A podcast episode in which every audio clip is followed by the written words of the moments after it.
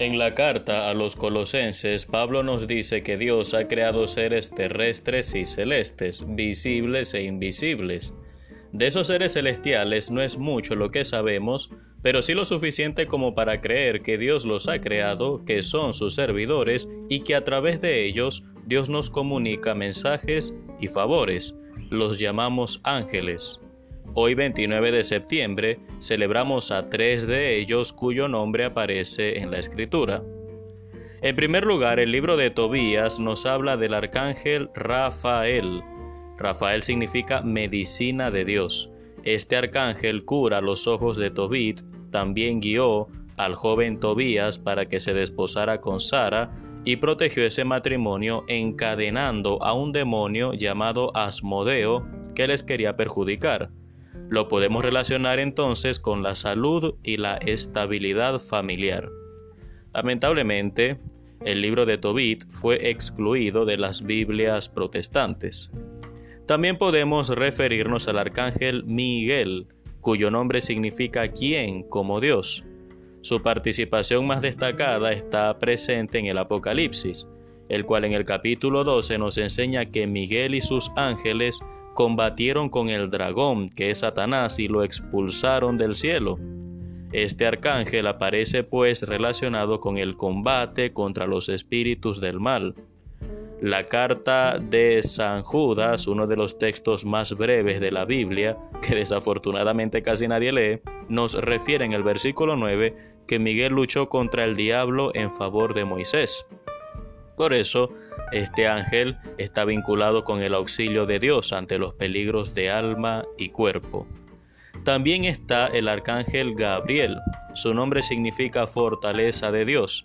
Este arcángel tuvo la misión más grande porque trajo la noticia tan esperada, el anuncio que la naturaleza expectante aguardaba desde los inicios del mundo.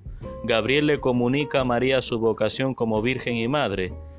Le comunica la encarnación del Hijo de Dios, también a Zacarías el nacimiento de Juan el Bautista. Ya en el Antiguo Testamento, Gabriel aparece en Daniel 9 y allí se muestra como un ángel que nos ayuda a comprender, que nos explica lo que Dios quiere de nosotros. Por eso a Gabriel lo podemos relacionar con nuestra vocación cristiana, con nuestra misión en este mundo. Gabriel nos ayuda a comprender, nos revela qué espera Dios de nosotros.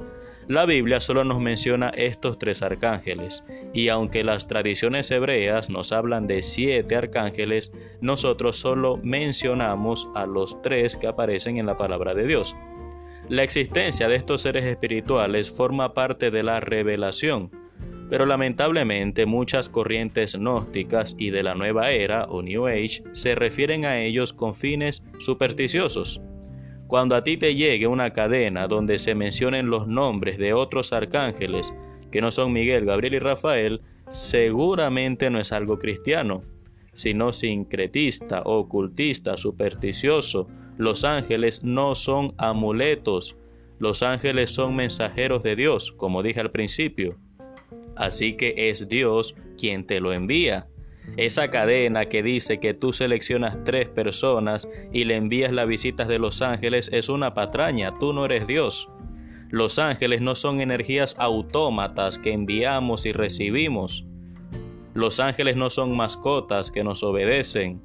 Tampoco son huéspedes que se quedan en nuestra casa una semana de lunes a lunes y hasta les tenemos que regalar una manzana. No seamos ingenuos. La palabra nos dice que Gabriel visitó a María, le comunicó el mensaje y después se retiró de su presencia. No creamos todo lo que la gente quiere inventar. La angeloterapia es una falsedad. Estas cosas nos regalan los oídos, nos prometen paz y abundancia, pero a costa de un genuino acto de idolatría. No olvidemos que Satanás, el padre de la mentira, es también un ser espiritual, de la misma naturaleza de Miguel, Gabriel y Rafael pero lamentablemente pervertido por su propia maldad. Así que lo mismo que hay ángeles, arcángeles que nos quieren favorecer, también están los demonios que nos quieren perjudicar y engañar. Todo cristiano bien formado es capaz de esquivar las trampas de la nueva era y gozar de los genuinos auxilios espirituales que los ángeles nos traen. que esta fiesta de los santos arcángeles nos ayude a reforzar nuestra fe en Jesucristo nuestro Dios y Señor y nos permitan gozar de los auxilios que Él nos quiera enviar.